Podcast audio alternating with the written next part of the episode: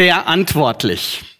Wir gehen in diesen Wochen der Frage nach, wie wir als Einzelne und als ganze Gemeinde verantwortlich mit der Schöpfung und mit unserem Nächsten umgehen können.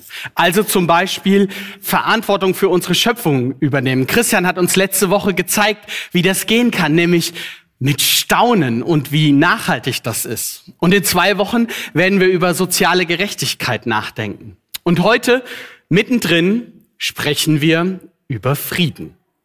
Okay, das ist ein wichtiges Thema, aber was hat das eigentlich mit verantwortlich zu tun? Die Frage habe ich mir auch gestellt und bin dann auf folgende Frage gekommen, die mir weitergeholfen hat. Versuch dir mal vorzustellen, was der schlechtmöglichste auszudenkende, erreichbare Zustand wäre, um gut mit der Schöpfung umzugehen, um sozial gerecht unterwegs zu sein. Also dieser Worst Case. Und auf der anderen Seite überleg dir, was könnte der bestmögliche, erreichbare, vorstellbare, gerade so denkbare Zustand sein. Krieg und Frieden. Denn Frieden ist das, wo ich im Reinen mit mir selbst und mit den anderen bin und auch mit der Umwelt, die mich umgibt. Und deswegen ist Frieden nicht umsonst inzwischen Sinn und Ziel von allem politischen Handeln geworden. Krieg ist dagegen das absolute Gegenteil. Es gibt für unser menschliches Miteinander nichts Schlimmeres, als dass wir uns bekriegen. Menschen bringen andere Menschen um. Ja, das wird gefordert, das wird gebilligt, das wird gefeiert. Allein schon die Sprache, die im Krieg verwendet wird, ne? Also die feindlichen Ziele müssen eliminiert werden. Soldaten müssen ausgelöscht werden und dabei werden zivile Opfer als Kollateralschäden bezeichnet. Das ist ja im Moment medial sehr präsent in der Ukraine, aber Krieg herrscht nicht nur dort. Im vergangenen Jahr 2021 wurde vom Heidelberger Institut für internationale Konfliktforschung 204 gewaltsame Konflikte, Krisen und Kriege gezählt. Das Grauen greift um sich. Nachrichten von Kriegsverbrechen und Völkermorden, perfide Kriegsmethoden wie Streubomben oder wie ich diese Woche lesen musste, eine, eine versteckte Granate in einem Klavier in einem Vorort von Kiew und nur weil eine Mutter sie entdeckt hat, konnte sie unschädlich gemacht werden. Mir läuft es kalt den Rücken runter. Oder wenn ich höre, dass das Wasser mit Absicht verseucht wird, dass Versorgungsleitungen angegriffen werden, um Menschen auszuhungern und auszudursten, Vergewaltigungen und viele andere Gräueltaten. Und das alles mit dem Ziel, den Krieg zu gewinnen und das Gegenüber zu vernichten. Das ist erschütternd. Aber wie mir aufgefallen ist, nicht nur für unser menschliches Miteinander, sondern auch für unseren Umgang mit der Schöpfung. Klimaschutz ist nicht das allererste, an das man denkt, wenn, ähm, wenn ein Krieg losgeht, wenn Panzerverbände vorrücken, wenn Menschen fliehen und es Unsicherheiten gibt über die weitere Entwicklung und Eskalation eines Konfliktes gibt. Aber Krieg hat sehr direkte und unmittelbare Auswirkungen auf den, unseren Umgang mit der Umwelt. Denn, so die Experten, zum einen bedeutet es einen Rückschritt bei, bei dem Strukturwandel, zum Beispiel in Bezug auf Energie. Da hat man jetzt einfach keine Zeit, kein Geld für. Da ist anderes jetzt gerade wichtiger und deswegen lege ich da auch keine Priorität drauf. Das kann dauern, bis man das merkt. Andere Sachen sind noch unmittelbarer. Ich habe es eben schon mal gesagt, Verseuchung von Grundwasser. Da werden, da werden alte Bergwerke ähm, komplett mit Wasser befüllt ähm, und damit verunreinigt. Der Schadstoffausstoß von, von einem Panzer ist riesengroß. Ich habe gelesen, dass ein, ein Panzer durchschnittlich für 100 Kilometer 430 Liter Benzin braucht. Übersetzt bedeutet das, dass du mit deinem, mit deinem Pkw, wenn er einen sehr großen Tank hat, nämlich 80 Liter, alle 20 Kilometer tanken müsstest. Stell dir das mal vor. Es wird unglaublich viel Energie verbraucht und Müll erzeugt. Und dann ist da immer noch die Angst vor diesem absoluten Supergau, wenn die Kriegshandlungen ein, bestehenden Atommeiler treffen sollten. Krieg und Frieden, das hat direkte Auswirkungen auf unser soziales Miteinander und es hat auch Auswirkungen auf die Umwelt, die uns umgibt. Und Gott ist es nicht egal. Denn Gott hat ein Auge auf seine Erde und auf seine Menschen. Und Gott hat auch ein Ziel. Und jetzt heißt es anschnallen, denn ich werde dir jetzt einen Text mit einem Ziel vorstellen, das bombastischer kaum vorstellbar ist. Und lade dich ein, mit mir zu schauen in Micha 4. Da steht, am Ende der Tage wird es geschehen. Der Berg mit dem Haus des Herrn steht felsenfest. Er ist der höchste Berg und überragt alle Hügel. Dann werden die Völker zu ihm strömen. Viele Völker machen sich auf den Weg und sagen, auf, lasst uns hinaufziehen zum Berg des Herrn, zum Haus, in dem der Gott Jakobs wohnt. Er soll uns seine Wege weisen. Dann können wir seinen Faden folgen. Denn vom Berg Zion kommt Weisung. Das Wort des Herrn geht von Jerusalem aus. Er schlichtet Streit zwischen, den, zwischen vielen Völkern. Er sorgt für das Recht unter mächtigen Staaten bis hin in die fernsten Länder. Dann werden sie Flugscharen schmieden aus den Klingen ihrer Schwerter. Und sie werden Winzermesser herstellen aus den Eisenspitzen ihrer Lanzen. Dann wird es kein einziges Volk mehr geben, das sein Schwert gegen ein anderes richtet. Niemand wird mehr für den Krieg ausgebildet. Jeder wird unter seinem Weinstock sitzen und unter seinem Feigenbaum. Niemand wird ihren Frieden stören. Denn der Herr Zebaoth hat es so bestimmt. Noch rufen viele Völker jedes zu seinem eigenen Gott. Wir aber leben schon heute im Namen des Herrn, unseres Gottes, für immer und alle Zeit. Wow! Was für ein fantastisches und großes Bild. Eine wunderbare Vision. Eine Utopie, da ist die Rede von, von diesem Tempelberg, von dem Zionsberg, der auf einmal der höchste Berg ist und Völker aus allen Ecken der, der Erde strömen hinzu, friedlich, ohne Waffen. Und sie kommen zum Berg Gottes als in Form einer Wallfahrt und von dort wird Frieden ausgehen. Und dann wird Micha persönlich. Er spricht von Feigen und von Weinstöcken. Wein und Feigen galten im alten Orient als, als das Zeichen des Segen Gottes, also das Zeichen für, für Wohlstand, das Zeichen für, für Sicherheit und absolute Abwesenheit von Angst und Sorgen, für ein Leben in Fröhlichkeit und mit, mit nachbarschaftlicher Freundschaft. Jeder hat genug zu essen und zu trinken ja, jeder kann genießen. Das bedeutet, du musst niemals mehr Angst haben, wenn du zu lange oder zu laut feierst, dass deine Nachbarin bei der Polizei anrufen könnte. Warum?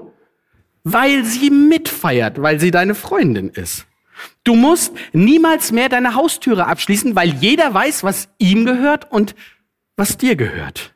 Du brauchst auch keine Gitter mehr vor den Fenstern hier, wie sie manche hier in den Karlsruher Häusern noch haben. Du brauchst kein Geld mehr für Sicherheitstechnik auszugeben. Du brauchst keine blickdichten Hecken oder hohe Zäune mehr. Du brauchst auch keine Rechtsschutzversicherung. Eigentlich gar keine Versicherung mehr. Ja, du musst nicht mal mehr, Achtung Karlsruhe, du musst nicht mal mehr dein Fahrrad abschließen. Weil niemand es klauen würde.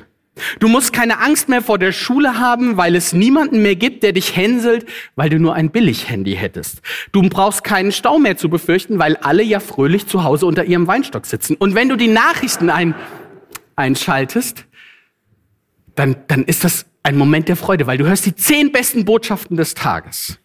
Du musst nicht mehr neidisch auf die vollhängenden Bäume deines Nachbarn schauen. So viel Ernte, weil du selbst genug hast. Wow. Was wäre das schön. Aber davon sind wir ja wirklich weit entfernt. Interessanterweise, aber nicht nur heute, sondern das waren die Menschen zur damaligen Zeit auch. Direkt vor diesen Worten sagt nämlich Micha Folgendes. Ich lese euch das hier in Auszügen vor. Weiter sagte ich, hört, ihr Anführer vom Volk Jakob und ihr Mächtigen aus dem Haus Israel. Ist es nicht eure Aufgabe, das Recht zu kennen? Sie aber hassen das Gute und lieben das Böse. Sie sind dabei, den Leuten die Haut abzuziehen und das Fleisch von ihren Knochen zu reißen.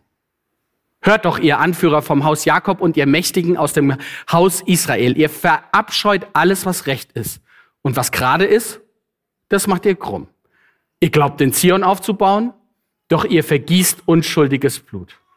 Doch täuscht euch nicht, wegen euch wird der Zion umgepflügt werden wie ein Acker. Jerusalem wird zu einem Trümmerfeld und der Tempelberg zu einem finsteren Wald.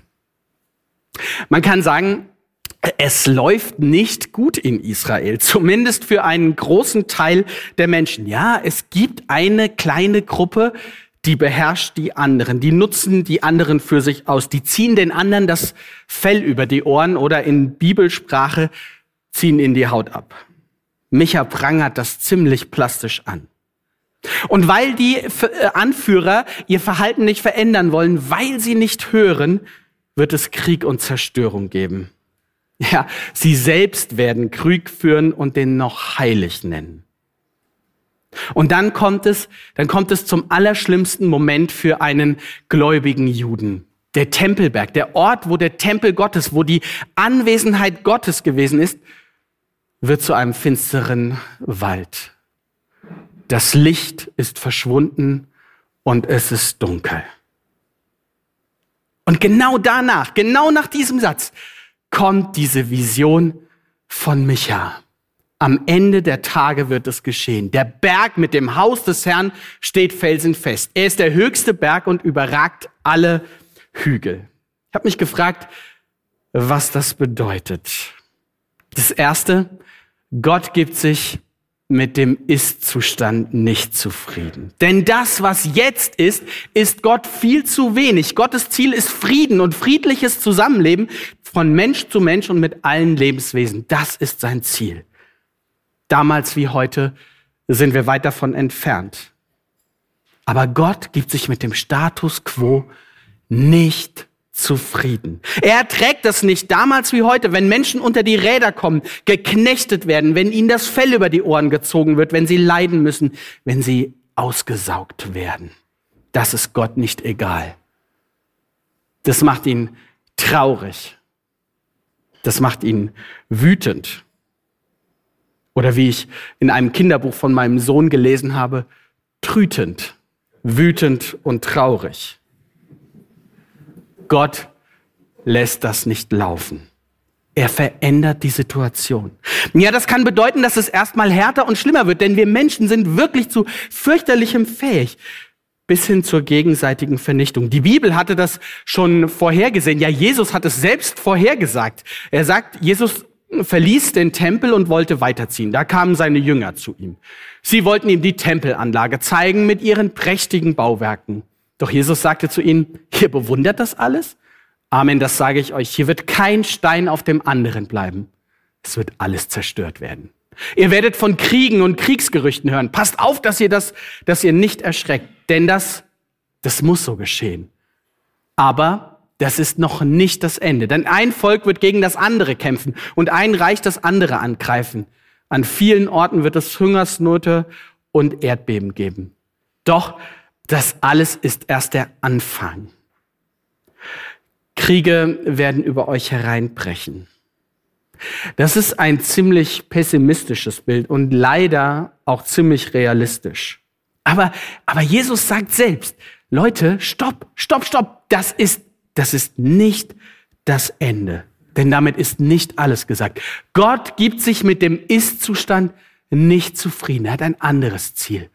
Gott will Frieden für alle. Und der, Te der Text geht dann weiter und da ist die Rede davon, dass Gott uns seine Wege weisen will, dass vom Berg Zion Weisung kommt, dass das Wort des Herrn von Jerusalem ausgeht, dass er den Streit schlichtet. Was heißt das? Das heißt, dass Frieden da kommt, wo Gott eine Rolle spielt. Micha sagt, die, die Völker werden es verstehen und werden zu Gott kommen und von ihm Rat und Weisung bekommen. Frieden von Gott. Das ist im gesellschaftlichen Diskurs eine nicht ganz unumstrittene These und Position. Nicht wenige machen nämlich deutlich, dass doch ausgerechnet durch die Religionen Kriege auf dieser Erde stattfinden und haben dann ja auch einige Beispiele aus der Geschichte. Die Kreuzzüge, die Hugenottenkriege, den Dreißigjährigen Krieg, die kriegerischen Handlungen vom Islamischen Staat und so weiter und so weiter. Nicht wenige sind der Meinung, dass eine Welt ohne Religion viel friedlicher wäre. Mich aber sagt, Frieden wird von Gott ausgehen. Ja, die Völker werden sogar freiwillig zu ihm kommen, weil sie wissen, da ist der Frieden zu bekommen. Was Micha noch nicht wissen konnte, Gott hat diesen Frieden schon begonnen. Nicht auf dem großen Berg Zion, nicht mit allen Völkern, die herbeiströmen. Das ist nach wie vor eine Zukunftsvision. Aber in, in einem kleinen Stall in einer Futterkrippe mit ein paar Hirten. Jesus ist unser Friede oder wie Paulus es sagt, ja, Christus selbst ist unser Frieden. Wenn du dich fragst, ob Frieden wirklich von Gott ausgehen kann, dann antworte ich dir, Gott hat schon angefangen. Gott macht Frieden, aber nicht ohne uns. Wir sind nicht Unbeteiligte. Jetzt kommt diese berühmte Stelle, dann werden sie Flugscharen schmieden aus den Klingen ihrer Schwerter und sie werden Winzermesser herstellen aus den Eisenspitzen ihrer Lanzen. Waffen werden also zu etwas Lebensdienlichen werden.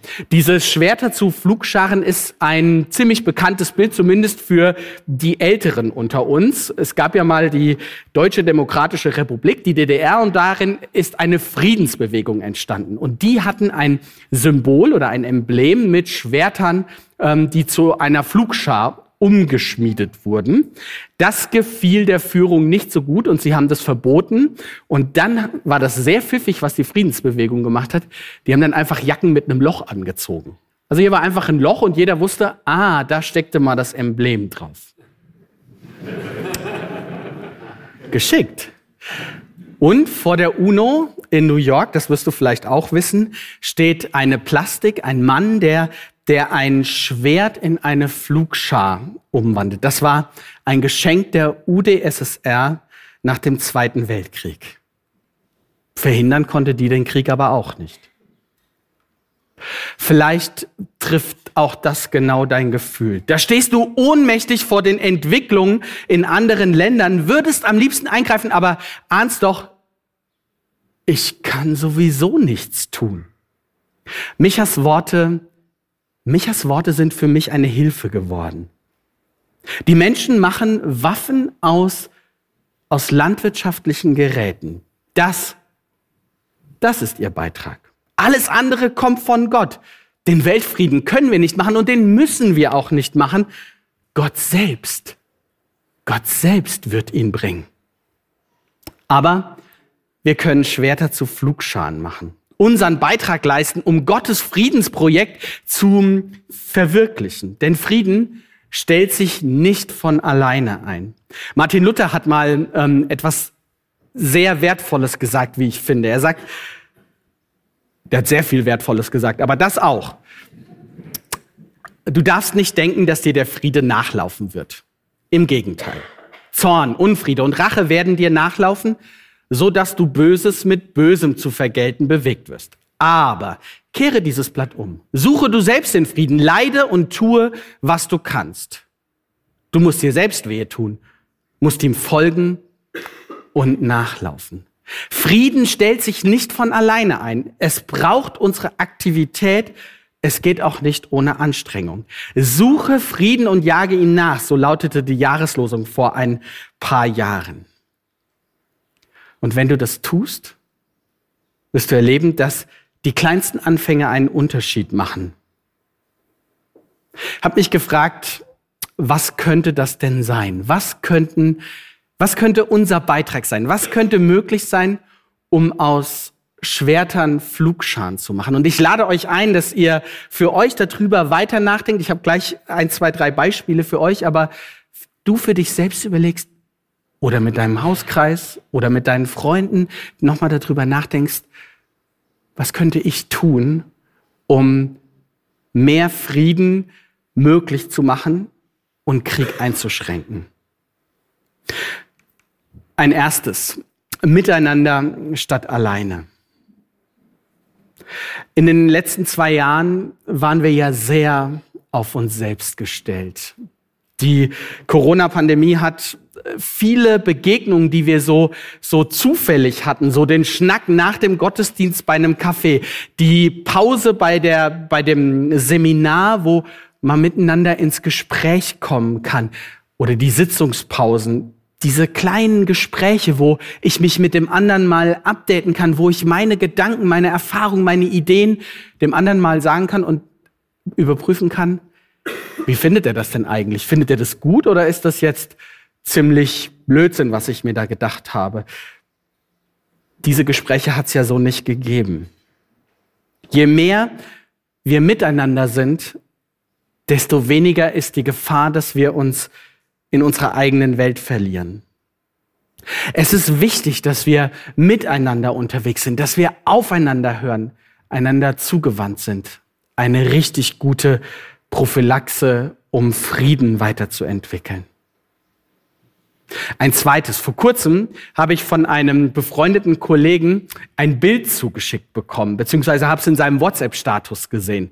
Ähm, Du siehst, hier sind ziemlich verkrustelte Begriffe und in der Mitte steht rot geschrieben Friede und konzentriere dich auf die Lösung.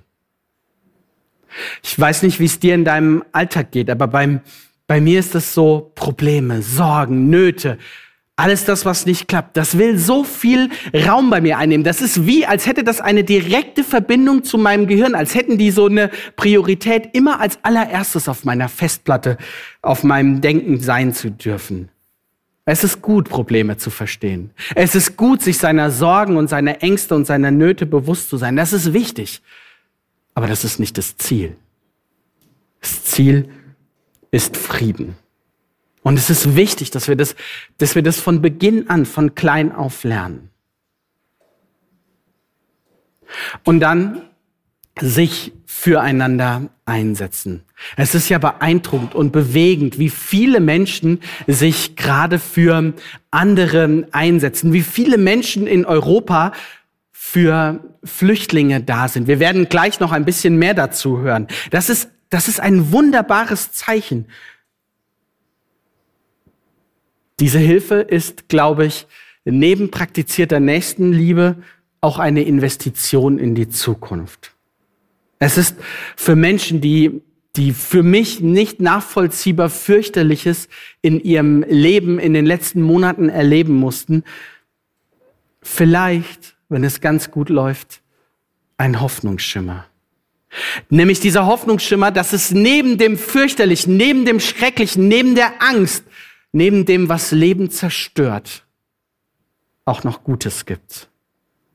Und dass nicht jeder, nicht alles mir feindlich gesinnt ist. Und das Letzte, für Frieden beten. Das ist mindestens genauso wichtig. Für oder besser gegen Krieg und Gewalt beten lernen. Beten geht ja immer in zwei Richtungen. Zum einen zum einen Gott zu sagen, das beschäftigt mich, das tut mir weh, Gott.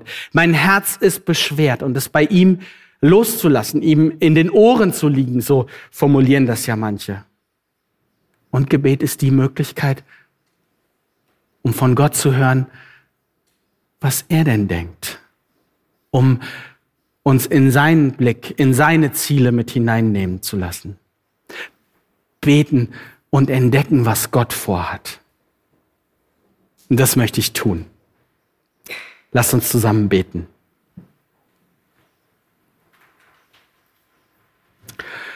Du Gott des Friedens,